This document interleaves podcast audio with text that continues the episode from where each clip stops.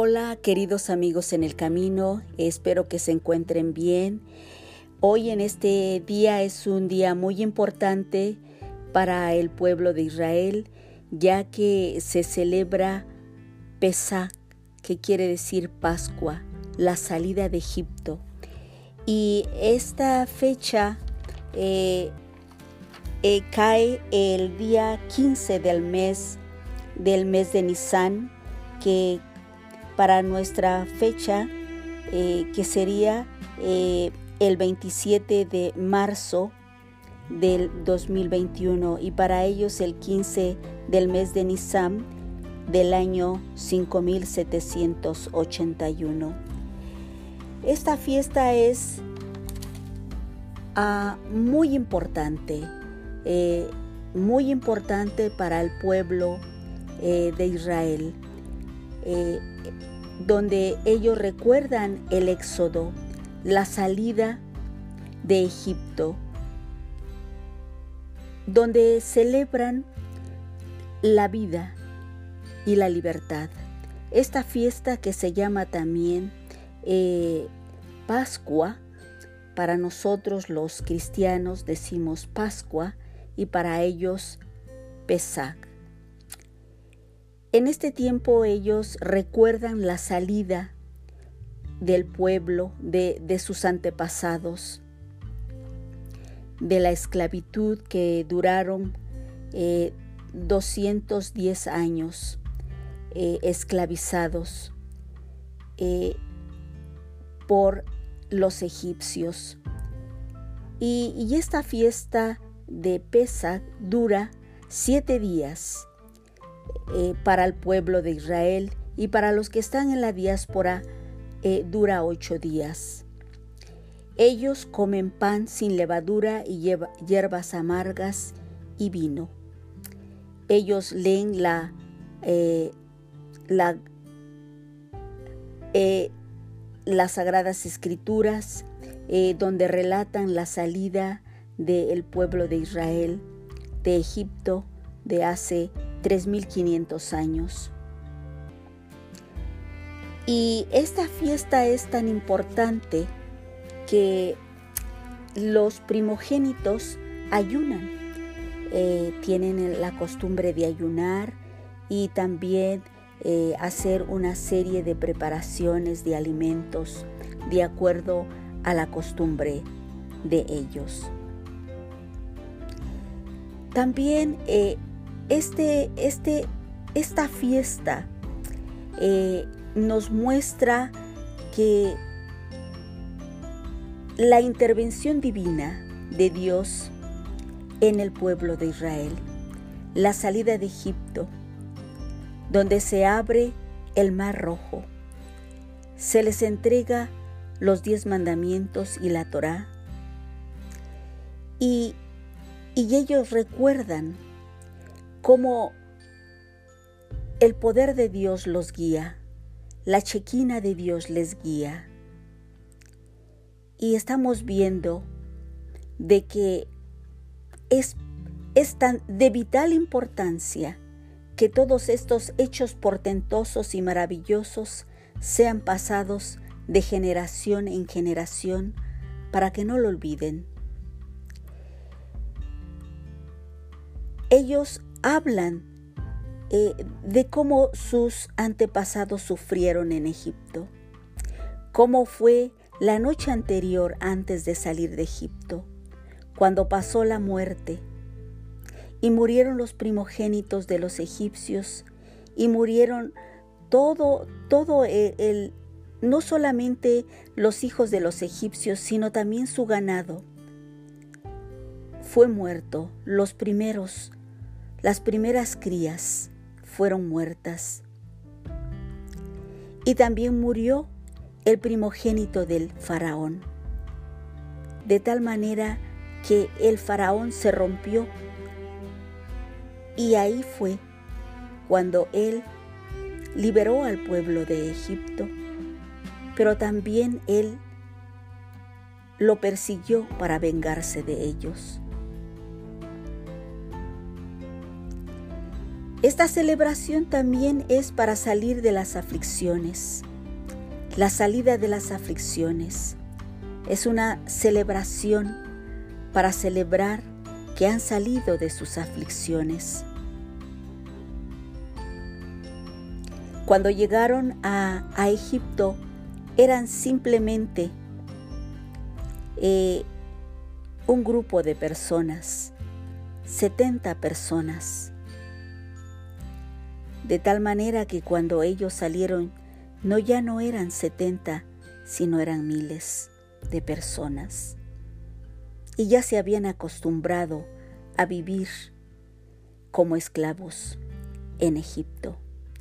Pero Dios tenía planes para ellos y usó a Moisés, que simboliza la fuerza. Y ahí fue cuando Moisés es usado por Dios de una manera poderosa y los libera.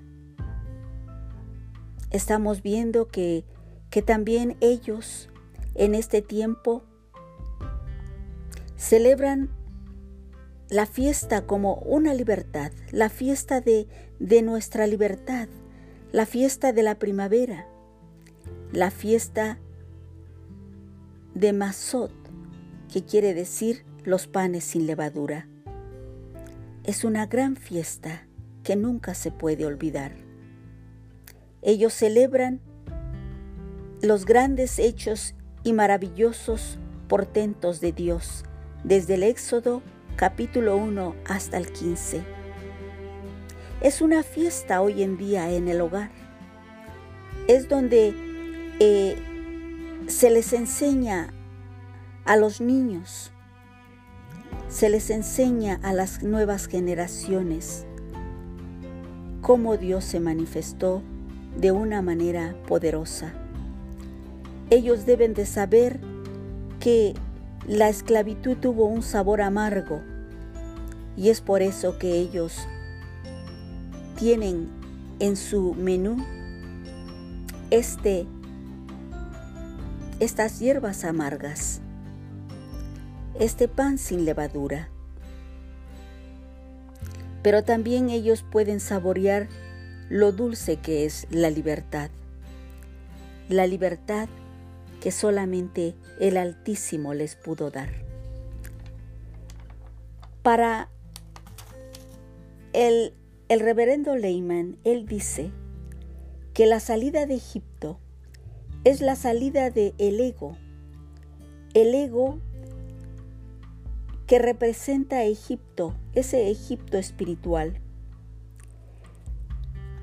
hasta que lleguen a un estado de amor para poderse abrazar, porque ellos tienen que celebrar la que, lo que es la libertad de la muerte. Ellos dicen, salimos de nuestro egoísmo, de vivir de una forma que no era la correcta. Salieron para ser libres, y ser diferentes y aprender de la vida del pasado para vivir una vida eh, sin esclavitud. Moisés los guió al monte Sinaí y ahí vieron la grandeza de Dios cuando Dios les entregó los diez mandamientos y pudieron escuchar la voz de Dios, pudieron ser renacidos de nuevo. Y recibieron la Torá, recibieron las leyes de, Dios. Aprendieron a amar a su prójimo. Y él dice también, el reverendo el, el doctor Lehman, en el presente necesitamos nosotros amar amar y tener consideración de nuestro prójimo, amarlo como a uno mismo, que ese odio se transforme en amor, que, que abra una nueva página para la nueva humanidad, un nuevo sentir en toda la humanidad, que aprenda a amar a su prójimo. Israel es traída al verdadero camino del amor. El odio se transforma en amor. Debe de aprender a otorgar, a dar, porque Egipto simboliza el ego y el odio. Y en este tiempo ellos celebran este gran día de pesa como la revelación maravillosa de Dios en sus vidas. la transformación de su ego en amor al celebrar la salida de Egipto. Porque ellos pudieron comprender cómo Dios los cuidó, cómo Dios pidió que sacrificaran a un animal sin, sin, sin defecto, que fuera primogénito, y que esa sangre fuera puesta en los dinteles de las ventanas y de las puertas. Es ahí donde ellos recuerdan hoy en día el Salmo 91. Maravilloso salmo que también nosotros debemos de recordar de que Dios tiene cuidado de nosotros. Es por eso que el pueblo de Israel en este tiempo se encuentra en recogimiento y en meditación y en gratitud, porque Dios se ha manifestado y se sigue manifestando en medio de ellos. Hoy nosotros, como pueblo de Dios, también celebramos la Pascua y recordamos, recordamos el maravilloso la maravillosa manifestación de Dios al revelar a su Hijo Jesucristo como el Mesías, como aquel que dio su vida por cada uno de nosotros y se entregó a sí mismo por nosotros. Cristo, nuestro, nuestra Pascua. Jesucristo, Él es nuestra Pascua.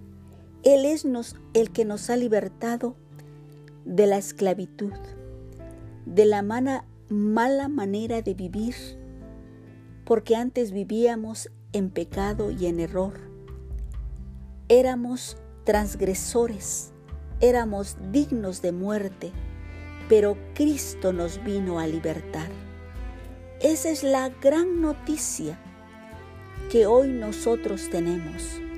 Y para muchos judíos mesiánicos que han reconocido a Jesucristo como su Mesías, como su Salvador, han visto la manifestación divina de Dios, así como el mar rojo que se abrió, así como Dios se manifestó como el pueblo de Israel Así Dios se reveló a nosotros. Dios se reveló, eh, el verbo se hizo carne y vivió entre nosotros y vimos su gloria y su poder. Y damos gracias a Dios porque Él es nuestra Pascua. Él murió en la cruz del Calvario para darnos vida y redención. Él fue crucificado, muerto y sepultado, y al tercer día resucitó y está a la diestra de Dios Padre, intercediendo por nosotros de día y de noche. Es pues necesario que tú celebres la Pascua y recuerdes el sacrificio maravilloso que Cristo hizo en la cruz del Calvario para darte vida eterna y vida en abundancia. Pero si tú no le has recibido como tu único y suficiente Salvador, hoy te invito que tú dobles tus rodillas y te arrepientas y confieses tu mala manera de vivir, confieses tus pecados desde tu juventud. Todos los pecados que recuerdes, los confieses a Dios y vivas una vida nueva, una vida en Cristo, porque solamente Él puede darte vida, nadie más.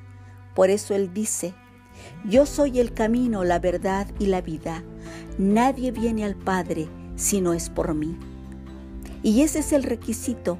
Ven a Cristo y recíbele como tu único y suficiente Salvador.